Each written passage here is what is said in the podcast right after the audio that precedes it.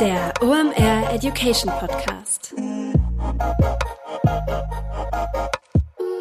Heute Ask Andre.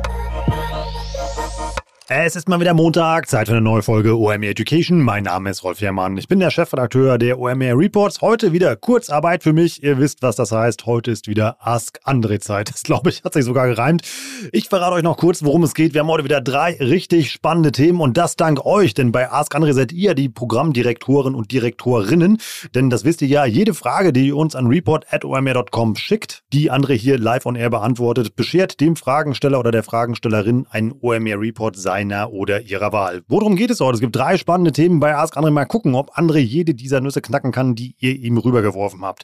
Und zwar starten wir mit einem E-Commerce-Thema. Da geht es darum, wie ihr den Warenkorb in eurem Online-Shop erhöhen könnt. Und ich hoffe, ihr habt jetzt alle beim Thema Warenkorb an einen Gutscheincode gedacht, den ich hier sehr regelmäßig erwähne.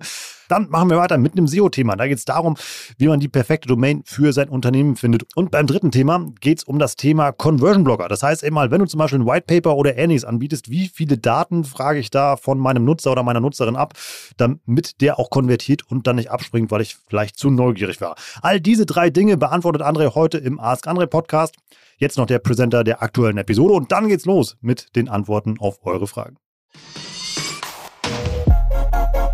Heute mit dabei Digital Effects, das sind SEO-Spezialisten und SEO ist ein wesentlicher Bestandteil in deinem Channel-Mix, über den du mal nachdenken solltest. Denn nichts lieben wir ja in diesen Zeiten als qualitativ hochwertigen organischen Traffic. Warum? Den müssen wir nicht einkaufen. Klar, SEO ist nicht for free. Du hast da gewisse Initialisierungskosten, um das Ganze aufzubauen. Danach generieren aber gut gemachte und SEO-optimierte Inhalte qualitativ hochwertigen Traffic auf deiner Website. Warum? Was geben Leute bei Suchen ein? Fragen, Probleme, die Suche Suche nach Dienstleistungen oder Produkten und dein gut gemachter SEO-Content ist dann die Lösung dafür. Du bist da also mit Riesenschritten durch den Funnel unterwegs. Wie gut das funktioniert, zeigt ein Beispiel, was uns Digital Effects mitgebracht hat. Die haben es zum Beispiel geschafft, bei einem E-Commerce-Kunden durch SEO innerhalb von zwei Jahren den Umsatz von 3,5 Millionen auf 16 Millionen zu steigern und das Ganze zu einem Zehntel der Kosten gegenüber Google Ads. Wenn du dein persönliches SEO-Potenzial auschecken möchtest, dann geh einfach mal auf digitaleffects.de slash omeducation.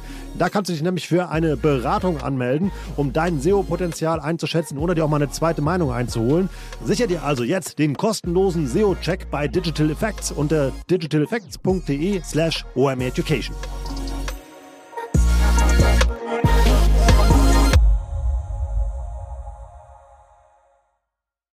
Moin, moin. Die Laura hat uns per E-Mail eine sehr schöne Frage geschickt. Und zwar fragt die Laura aus dem Bereich E-Commerce, ähm, mit welchen Optimierungen entlang der Customer Journey meines Online-Shops kann ich den durchschnittlichen Warenkorbwert erhöhen? In Richtung wie Kunden kauften auch oder füge noch 13 Euro hinzu, dann ist der Versand kostenfrei. Also eine sehr gute, sehr wichtige Frage. Warum? Weil der Metatrend der letzten Jahre ist ganz, ganz klar, die Kundenakquise wird teurer. Es wird teurer, neue Kunden zu gewinnen und Bestandskunden zurückzugewinnen. Und der einzige Weg, diese Kunden, diese steigenden durchschnittlichen Kundenakquisitionskosten immer noch gut tragen zu können und sich eben die Kundenakquise leisten zu können, ist, den Kundenwert zu erhöhen. Und der Kundenwert, den zu erhöhen im E-Commerce, heißt eben gleichzeitig entweder mehr Käufe oder Käufe mit größerem Warenkorb. Und da bei E-Commerce natürlich ähm, ist es natürlich nicht so lieb, weil man natürlich Transaktionskosten hat bei jedem Kauf. Also man muss picken, packen, versenden etc. pp. Ist natürlich die Kauffrequenz gar nicht so, so ein schöner Hebel, ähm, wie die, das Kaufvolumen zu erhöhen. Insofern eine sehr wichtige Seite. Ähm, ich glaube, es gibt ähm, das eine, was sozusagen hier beschrieben wird, sind ja sehr automatisierte Ansätze. Ne? Dieses, wenn man quasi bei einem Produkt anzeigt, welche anderen Produkte ein Kunde gekauft hat, dann sind das ja ganz oft solche Ansätze von sogenannten Collaborative Filtering. Ne? Amazon hat das eigentlich groß gemacht, die einfach massenweise analysieren, Mensch, wenn jemand das eine Produkt kauft, dann kauft er auch was anderes. Es gibt aber Branchen, da ist ähm, sozusagen ein redaktioneller Ansatz hierfür äh, fast noch viel wichtiger. Ähm, äh, ich denke zum Beispiel an, an sowas wie Autos, äh, wo man eben dann weiß, eben, hey, das ist nur mit dem und dem kompatibel. Und wenn, wenn ich sozusagen die Grundlageninformation habe, welches Auto du hast, dann kann ich dir viel spezifischer die Empfehlung dafür machen. Das heißt, ich finde, ich würde hier zum einen eben diese Collaborative Filtering Sachen anschauen, die einfach von der Menge der Leute her beobachten, welche Sachen werden denn oft zusammen gekauft und dann die jeweiligen Gegenvorschlagen. Aber wenn es einen Ansatz gibt, wo ich da technisch äh, ran kann mit dem Vorwissen, was ich über den Kunden habe, zum Beispiel, ja, keine Ahnung, beim, beim äh, Shop, der vielleicht für Kinderartikel drin hat, wenn ich weiß, ähm, das Kind ist wahrscheinlich in dieser und jenen Altersrange, dann kann ich eben diese Vorschläge spezifischer runterdrillen. Und ich glaube, dadurch werden die ungeheuer viel effizienter als jetzt nur diese reine äh, Collaborative Filtering Ansatz. So, ähm, füge noch, also quasi eine Versandkostenfreigrenze ist auch ein klassischer super guter Teil. Ähm, und ich würde halt immer versuchen ähm, zu schauen, was eben mit meinen Produkten passt. Ne? Was man eben auch bei den Großen teilweise sieht äh, und, und was man bei Amazon auch super deutlich sieht, ist, dass viele Produkte des täglichen Bedarfs, die Verbrauchsgüter sind, dass auch angeboten wird, da direkt ein Abo abzuschließen. Damit ist ja faktisch der Warenkorb nicht größer, aber er wird dann häufiger passieren. Und mit der einen Transaktion wird ein viel höheres Volumen ähm, ja, angetriggert. Ähm, Wenn es zum Beispiel ein Shop ist, bei dem gar nicht so viele Produkte gekauft werden, weil das vielleicht ein sehr großer Artikel ist. Ich sag mal, ein Sportgerät für 1000 Euro, so ein Laufband oder so. Dann gibt's halt diese, funktionieren diese Collaborative Filtering Elemente, wo man eben sagt, was wurde zusammen gekauft. Eigentlich eher gar nicht so, sondern dann muss man eigentlich eher angucken, welche anderen Produkte hat eine Person angeschaut. Und dann muss sozusagen dort das Collaborative Filtering zuschlagen. Das heißt, es ist so ein bisschen eine andere Facette, auf der das ähm, operiert. Ähm, ja, Zubehörteile sind eigentlich ein Klassiker. Auch das kann sein, dass man das eben redaktionell leistet oder dass man das irgendwo in seinen Produktdaten hinterlegt, dass eben ein bestimmtes Produkt einen Ersatzprodukt ist. Ich denke zum Beispiel an die Kaffeemaschine, die ja, verschiedene Teile hat, die oft leicht brechen oder Putzteile, ähm, dass die eben ja nah dran sind an dem eigentlichen Produkt. Ähm, was ich auch ganz spannend finde, was ich schon teilweise gut, teilweise nicht so pralle gelöst gesehen habe, ist, dass im Warenkorb äh, ganz bestimmte Aktionsprodukte, die vielleicht besonders hochmargig sind oder besonders stark raus, raus müssen aus dem Lager, dass die ähm, mit in den Warenkorb reingelegt haben, aber die Menge des Produkts ist auf Null gesetzt und der Nutzer kann dann, wenn er sagt, boah, das spricht mich aber an, weil die entsprechende, der entsprechende Titel auch so ist, dass ich kaum noch widerstehen kann dem Kaufreiz. Und dann kann der Nutzer sagen, hey, davon will ich bitte eins in den Warenkorb. Das kann aber auch so ein bisschen Renitenz erzeugen, ne? weil die Leute denken, was soll denn der Scheiß, das habe ich doch gar nicht im Warenkorb gelegt, was soll das da drin?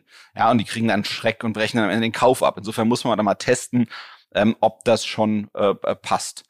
Ähm, ja, was man auch nochmal machen muss und äh, ganz klar ist, manchmal, manchmal kann man sogar den nach der Transaktion, also wenn der fast schon äh, die Transaktion abgeschlossen ist, da noch mal was nachschieben und dann kann man das immer noch äh, nachträglich hoffentlich ins ins eigene System äh, rein äh, rein pushen, dass man, weil da das ist auch so ein Moment, wo Leute extrem offen sind. Ja, das heißt, viele Kunden sind ja äh, sagen wir mal Suchkäufer. Das heißt, die die die die suchen ein bestimmtes Produkt und davon wollen sie die Transaktion möglichst schnell abschließen. So und man obwohl man denen eigentlich was andienen könnte, was gut dazu passen würde zu dem, was sie machen, sind sie vielleicht da geistig gar nicht offen. Und dann ist die Transaktion durch, dann tritt eine gewisse Entspannung da, eine geistige Offenheit, eine, eine Offenheit für einen Reiz, für eine Orientierungsgeben seitens der, der, der Website, um der interagiert wird. Und vielleicht kann man dort dann eben nochmal sagen, hey, hier letzte Chance, äh, deinem Kauf äh, noch etwas hinzuzufügen mit irgendwie passenden Buttons, die das dann möglichst äh, ja, niedrigschwellig machen. Ähm, also, und dann müssen das eben solche ja, sinnreichen Ergänzungen sein. Ich sag mal so, äh, bei, bei Schuhen vielleicht ein Pflegemittel. Ne? Das ist ein, ein, ein hilfreiches Add-on.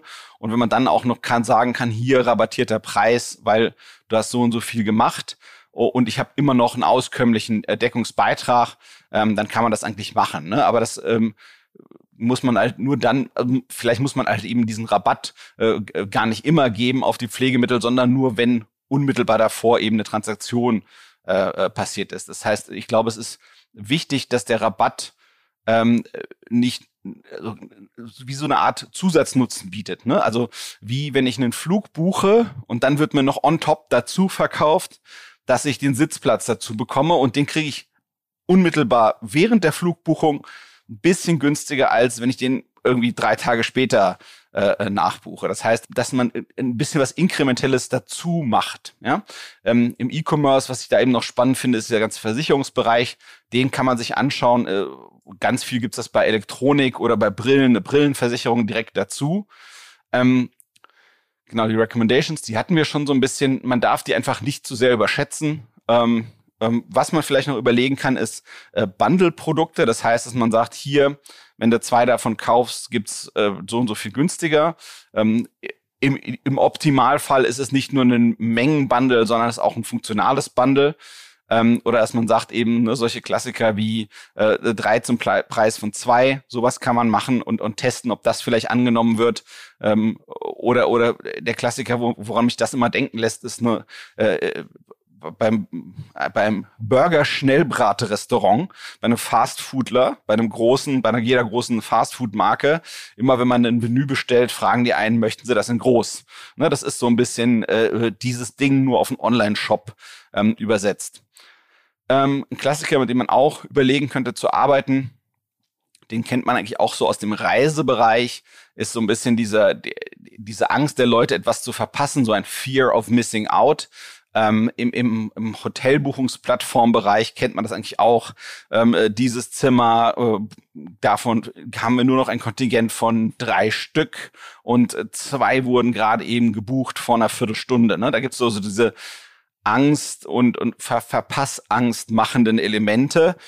Ob die nur echt sind oder nicht, I don't know. Wovon ich abraten würde, ist, die Kunden zu verarschen. Ich glaube, das macht keinen Sinn langfristig. Damit baut man sich keine gute Marke auf als Online-Händler äh, oder, oder eben online tätiges Unternehmen. Das würde ich nicht raten wollen. Aber manchmal gibt es ja Sachen, die spannend sind, wo man eben wirklich sagen kann, hier, davon haben wir nur noch x Packungen im Lager und typischerweise, wenn das Lager leer ist, dauert es x Monate oder x Zeiteinheiten, bis das wieder gefüllt ist. Ähm, man kann ja auch sagen, guck mal, das ist ein besonders rares Produkt oder das ist gerade besonders nachgefragt, dass die Leute eben diese sozialen Bestätigungen haben, dass sie sagen, Mensch, das, was ich kaufe, das muss ja was Gutes sein, weil viele andere Leute kaufen es auch, dass man eben solche Trigger setzt und dann eben Lust macht auf bestimmte Produkte. Ähm, ja, dann kann man eben noch mal gucken. Ich bin mir nicht sicher, ob das passt sozusagen zu den Produkten, die es bei euch gibt. Ähm, aber man kann eben schauen, gibt es eine ähm, neuere oder exklusivere Version von dem, was man verkauft. Ich sag mal so, du hast jetzt einen Wein ausgesucht und der Online-Shop hat den Wein aber auch in einer hm, exklusiveren, rareren Edition. Und dann sagst du den Leuten, Mensch, kauf doch mal lieber die hochwertigere Version von dem, was du gemacht hast. Oder ähm, vielleicht hast du auch äh, die Möglichkeiten, diese Sachen zu individualisieren ich was, sag mal, irgendeinen Geschenkartikel und dann kann man sich für 20 Prozent äh, oder 20 Euro on top noch eine Gravur machen oder etwas in der Richtung. Ne? Aber man muss eben gucken, es ist halt immer ein Spiel, wo man eben testen muss und gar nicht so von Anfang an sagen kann, äh, wie es ausgeht, sondern es ist wichtig, da eben Tests zuzufahren. Denn man muss immer sehen, wenn man solche Hürden einbaut, in den Warenkorb, in die Innentransaktion oder auf die Produktseite. Es kann auch sein, dass sie immer mal wieder nach hinten losgehen. Das heißt, dass sie netto negativ werden, weil die die Leute zu sehr in der direkt zu erledigenden Transaktion stören. Das heißt, man muss eben gucken, hey, mich halt immer noch versuche im Warenkorb die Gravur mit zu verkaufen. Ja, was, was, was macht das mit den Leuten? Ja, verwirrt die das? Geht meine Conversion-Rate da irgendwie runter? Was mache ich denn dazu? Ähm, auch ganz knuffig finde ich die Möglichkeit, ähm, Geschenkgutscheine, die sind nämlich immer ziemlich generell, die nochmal im Warenkorb hinten zu pushen und zu sagen, hey, hier, ähm, äh, bei jeder 25 Euro Bestellung gibt's nochmal einen 5 Euro Gutschein, aber da muss man eben gucken, ne, äh, äh, funktioniert das für die eigenen, für den Eigendeckungsbeitrag und kann man damit arbeiten. Also Laura, eine ganze Menge hoffentlich äh, ja, Facetten und Ideen für dich zum Gedanken, wie man die Warenkörbe erkennen, erhöhen kann und du hast ein paar Ideen für Dinge, die man testen sollte oder könnte und du findest ein paar Winkel, die für dich funktionieren. Viel Erfolg! Folgende Frage erreicht uns vom Finn über E-Mail und zwar fragt der Finn. Wie finde ich den richtigen Namen und die Domain für ein Unternehmen im Sinne von auf Suchmaschinen optimieren? Also zum Beispiel porzellan-kaufen.de oder müller-huber.beratung.de. Danke für deine Frage, Finn. Ich glaube, das können wir kurz und gut beantworten. Ähm, ja, ich würde eigentlich äh, nicht dazu raten, heutzutage äh, Keyword-Domains zu kaufen, äh, sprich, dass die Begrifflichkeiten in der Domain enthalten sein sollen, um die es geht. Mhm ich glaube, ich würde halt versuchen, einen äh, Markenbegriff zu finden und zu erfinden und, und dann versuchen sozusagen auf der Basis das weiterzumachen. Ähm, ich weiß nicht genau sozusagen, welches Geschäft dich ähm, umtreibt, aber wenn, wenn es einen althergebrachten Namen gibt, äh, der Firma oder des Unternehmens, äh, dann würde ich eigentlich bei der Domain da keinen Unsinn machen, sondern schauen eben, dass die Brand, die Marke, die schon da ist, dort eben weitergetrieben wird. Und wenn ich mir tatsächlich etwas auf der grünen Wiese ausdenken darf, dann würde ich eigentlich immer gucken, ähm, ja, dass ich irgendwas generisches finde, also etwas, was nichts weiter bedeutet, ähm, äh, quasi eine, eine leere Worthülse, die ich dann Stück für Stück mit Bedeutung füllen kann. Ähm, ich glaube, viel wichtiger als einen möglichen Bonus. Also ich glaube, das ist das, worauf der Finn hier anspielt. Ne, es gab mal Zeiten, da gab es bei den Suchmaschinen, äh, äh, sagen wir mal, Vorteile beim gelistet werden, wenn man die Suchbegriffe, zu denen man gefunden werden möchte, äh, in der Domain enthalten hat. Äh, und das ist etwas Historisches eher, was, was eher dahingeschmolzen ist äh, und wahrscheinlich gegen Null tendiert. Ähm, und was eben viel wichtiger ist, ist, dass die Suchmaschine feststellen kann, dass dein Unternehmen gesucht wird. Das heißt, dass dein Unternehmen auch wirklich existiert und auch wirklich eine Marke ist. Und wenn du die Domain porzellan-kaufen.de nutzt und die Leute suchen dann Porzellan kaufen, dann denkt halt Google, Mensch, die Leute wollen Porzellan kaufen und nicht äh, äh, de deine Firma ist eine Marke und ein Markenunternehmen, was gefunden werden kann und soll. Ähm, insofern unbedingt einfach ja was generisches nehmen, äh, was auch immer das sein möchte, ja, also sei es Zalando oder About You oder Auto 1 oder äh, wir kaufen dein Auto, ähm, äh, was auch immer sozusagen neue modische Begrifflichkeiten sein können, die deine Firma umschreiben, unbedingt immer ähm, äh, etwas nehmen, woraus man eine Marke nehmen machen kann, äh, indem man quasi dort gutes Geschäft macht. Ähm, äh, und dann eben immer mehr zur Marke werden, sodass die Leute nicht nur generisch suchen, ähm, also dass die eben nicht nur, wenn, wenn die Leute suchen, dass sie eben nicht nur ähm, das suchen, was bei dir, bei dir getan werden kann, sondern dass sie eben nach dir suchen und dass eben Google auch und irgendwie jede andere Suchmaschine auch erkennen kann, dass wirklich du gesucht wirst, ja. Also ähm, wenn du jetzt halt Porzellan verkaufst, dass du dann sagst Porzellando oder sonst was und dass dann eben ganz klar ist, dass du bist Porzellando, porzellando.de und äh, Porzellan äh, ist das, was du machst und die Leute sollen zu dir finden, wenn sie Porzellan kaufen suchen, aber wenn sie Porzellando suchen, dann soll eben ganz klar sein, dass die Suchmaschine die zu dir schicken soll. Und ich glaube, diese Signale, die die Suchmaschine dadurch empfängt, dass du eine Marke bist, dass du eine Bedeutung hast, dass du Marketing machst jenseits der Suchmaschinenoptimierung, das ist, glaube ich, langfristig von viel größerem Vorteil, als irgendwelche äh, Keywords äh, im Domainnamen zu haben. Also Finn, ich hoffe, du findest die richtige Domain und die richtige Marke für dein Unternehmen und es wird ein großer Erfolg.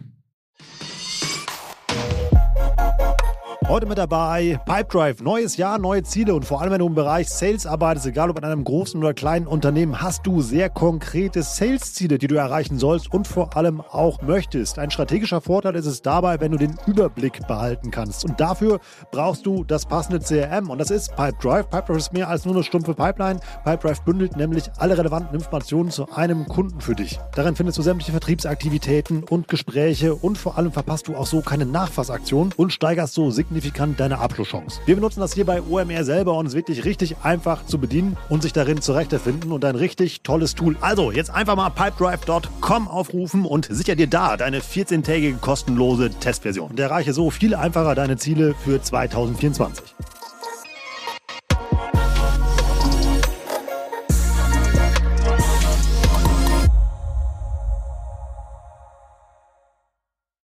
Der Jannis hat uns folgende Frage geschickt per E-Mail.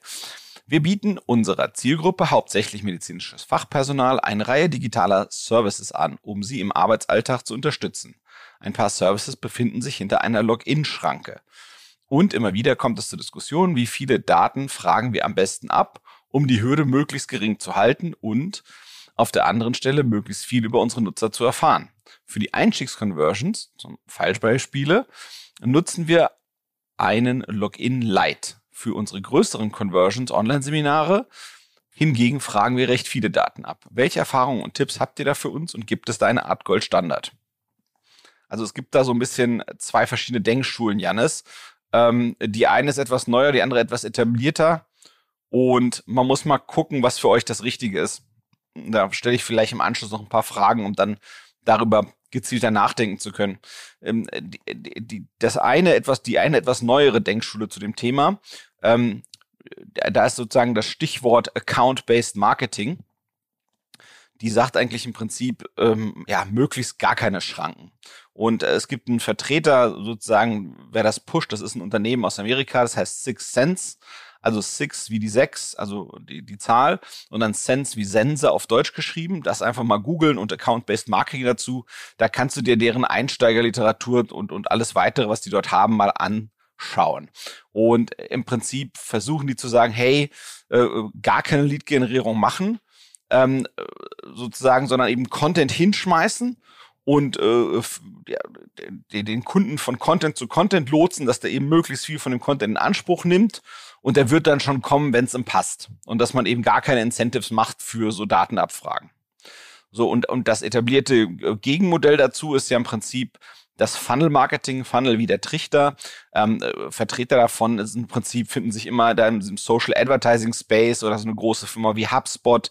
Die denken auch alle ganz stark in diesem Funnel. Das heißt, dass man so einen Trichter hat und dann erwischt man eben am Anfang viele Leute ein bisschen und von manchen, äh, die trifft man ein bisschen mehr und wieder manche davon trifft man wieder ein bisschen mehr und lotst die dann so Stück für Stück ähm, ja ent, entlang entlang der so einer so einer so eines Kundenzyklus dahin, wo hoffentlich das gemeinsame Ziel ist. Ähm, was du dir auch da mal anschauen kannst, wenn dir diese Denke genehm ist ist inbound.com. Ähm, das ist eine große Konferenz in Amerika. Da ist eben ganz, ganz viel diese Schule, ja, die eben äh, in allen Facetten da sich da äh, die, die Muskeln spielen lässt und zeigt, was es so kann und, und tut. Ähm, Im Prinzip, wenn man diesem Funnel-Gedanken folgt, ist die Erfahrung heutzutage eigentlich, dass man diese De-Anonymisierungsschwelle, also das heißt, dass du eben weißt, wer dein Content anschaut, das ist ja dieses De-Anonymisieren, dass du das möglichst spät im Funnel machst. Das heißt, ähm, Google einfach mal so ein bisschen fachfremde Themen, wo sowas recht professionell gemacht wird. Ähm, äh, schau mal zum Beispiel bei, bei einer Suchmaschine deiner, deiner Wahl ähm, nach einem Küchenplaner-Tool, Online-Tool oder äh, so, so ein Kalkulator, der die kalkuliert, äh, wie viel deine Immobilie wert ist. Ne? Und wenn du dir das anschaust, dann siehst du, Mensch, die Leute können halt dieses Tool benutzen und müssen ganz viele Daten eingeben, müssen sich damit auseinandersetzen, wo man die Daten findet und, und dann da reintippen und sich viel damit beschäftigen. Und ganz am Ende wenn man nämlich eigentlich den Nutzen aus dem Tool ziehen möchte, dann heißt ja, gib mal bitte deine E-Mail ein, dann schicken wir dir mit PDF das, was du hier rausgerechnet hast und noch zusätzliche Informationen, die dir total nützlich sein werden. Ne? Weil dann ist der Buy-in der Leute, die dieses Tool benutzt haben, extrem groß und die haben sich viel damit auseinandergesetzt. Und äh, ja, für das letzte bisschen sind die halt verdammt viel offen zu tun. Und äh, die Grundidee ist, ne, dass der, dass der Fisch den Braten äh, äh, den einfach nicht riecht und den, wenn der Haken schon im Mund ist, dann erst ziehen. So, ne, also und und dann würde ich eben gucken, wie kann man diese Schwellen möglichst gering machen. Das heißt, kann man überhaupt äh, sowas machen, vielleicht wie so ein Anmelden mit Google, Apple, Facebook. Ähm, das heißt, dass das eben ganze Anmelden auch, auch wirklich nur ein Klick ist. Ne? Da muss man eben verstehen, auch wofür eigentlich diese ganzen Daten bei euch notwendig sind. Ähm, was macht ihr den Daten? Ne? Also wo entfaltet sich da der Wert? Weil letztendlich baut ihr da Barrieren auf und die Frage ist halt, wofür? Ne? Also kann man überhaupt ähm, damit mehr erreichen, wenn man mehr Daten hat oder ist das gar nicht so klar? Und äh, was man damit eben machen könnte, theoretisch wäre eine Segmentierung, dass man sagt, Mensch, hier äh, Hautärzte oder, oder, oder Leute in der Dermatologie, die spreche ich so an und Leute, äh, die eher mit Krebsthemen zu tun haben, äh, spreche ich eher so an. Ne? Aber die Frage ist letztendlich, was genau macht ihr damit? Wofür ist das gut? Ähm, es kann ja nicht nur zur Neugierbefriedigung sei, sein und dann muss man eben verstehen, okay, welcher Wert entfaltet sich durch die Zusatzinformationen und was kostet mich das an, an geringeren äh, Reichweiten und, und äh, vielleicht auch Conversions. Ähm, was ich ganz nett finde, zum Beispiel mal äh, zu gucken, ob es möglich ist, quasi immer wieder in Interaktion eine Kleinigkeit zu fragen. Das heißt, ähm, ähm, die Leute nicht unbedingt zu zwingen, viel zu machen, aber eben so ein Pool von Dingen, die man wissen möchte, aufbauen und dann immer wieder bei jeder Interaktion, immer wieder, wenn die Leute auf der Seite sind, äh, äh, fragen hier, äh, ist bei dir eher so oder eher so? Ne? Bist du eher unter oder über zehn Jahre in der Branche? Machst du eher äh, im Krankenhaus oder bist du eher äh, in der Praxis oder so? Dass man die Leute mit so ganz einfachen, äh, hör mal, wir würden dir gerne kurz eine Frage stellen und dann sagt man hier Option 1, 2, 3, 4 und die können mit einem Klick quasi dir helfen, dass du Stück für Stück deine Daten anreicherst. Und es kann ja auch sein, dass jemand zurückhaltend ist mit der einen Information, aber offen mit einer anderen. Das heißt, dass man die Leute bespielt mit unterschiedlichen Fragen und eben dann ja, man kriegt halt dann nicht konsistent jede, jede Sache von jedem beantwortet, aber es kann halt gut sein, dass man von allen ein bisschen mehr rausbekommt und man kann halt an jedem Kontaktpunkt immer wieder äh, eine, eine zusätzliche Frage stellen und, und mehr über die Leute lernen. Und ähm, ja, ansonsten kann man immer wieder überlegen, ob man nicht mit ganz einfachen Mitteln wie äh, einem Gewinnspiel äh, versucht, dann eben die User-Daten äh, zum einen zu generieren und zum anderen anzureichern. Also Janis, ich hoffe, das hilft dir ein bisschen weiter und ja, ihr schafft das, was ihr da versucht.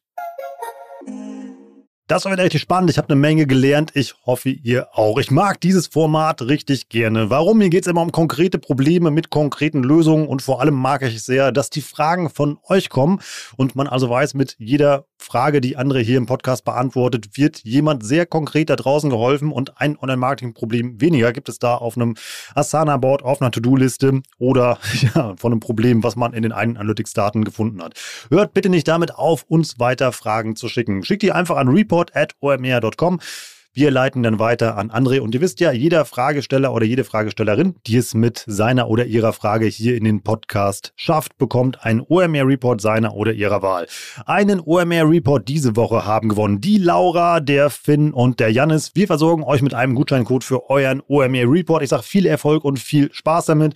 Mal gucken, welchen ihr euch aussucht. Einer meiner Lieblingsreport, den wir da gerade im Shop haben, ist der Gen Z Report. Den finde ich richtig spannend. Das ist eine unglaublich spannende Zielgruppe, ja, die oft nicht so richtig ernst genommen wird. Solltest du aber auf alle Fälle machen. Warum? Die Gen Z ist ziemlich zahlreich und vor allem auch sehr kaufkräftig. Und wenn du dich nicht mit der beschäftigst, das heißt eben halt vielleicht Waren, Dienstleistungen, Produkte oder was auch immer für diese Zielgruppe speziell entwickelst oder dich neu erfindest, dann wirst du halt irgendwann bei einer sehr großen Käuferschicht nicht mehr relevant sein. Also lese dich da mal rein. Ein richtig spannender Report, den findest du unter omr.com slash report. Und falls du hier heute keinen Report gewonnen hast, dich aber trotzdem für die Warmer Reports interessiert, dann der gute alte Gutscheincode Warenkorb, mit dem bekommst du 10% auf deinen OMR Report. Ansonsten vielen Dank mal wieder fürs Zuhören. Wenn ihr uns einen Gefallen tun wollt, dann lasst uns gerne einen Daumen hoch bei Spotify oder fünf Sterne bei Apple Podcast da. Schreibt da, wenn ihr richtig cool seid, noch eine kurze Rezension. Das freut uns sehr. Wir freuen uns auch über jegliches Feedback, was ihr uns schickt. Macht das gerne mit einem Post zum Beispiel. Also nehmt den Link der Episode, teilt das einmal zum Beispiel bei LinkedIn, irgendwie deckt da uns halt irgendwie gerne drin oder OMR Education, dann bekommen wir mal das auch mit. Ist immer richtig spannend, mal zu sehen, wer das hier alles hört und vor allem dann die Diskussionen, die unter diesen Posts entstehen, sind richtig spannend. Da kann man dann noch Themen vertiefen und noch eine ganze Menge mehr mitnehmen. Also, wir sehen uns da draußen in diesem wunderschönen Internet. In diesem Sinne, ich bin Rolf, das war OMR Education für heute. Tschüss aus Hamburg. Ciao, ciao.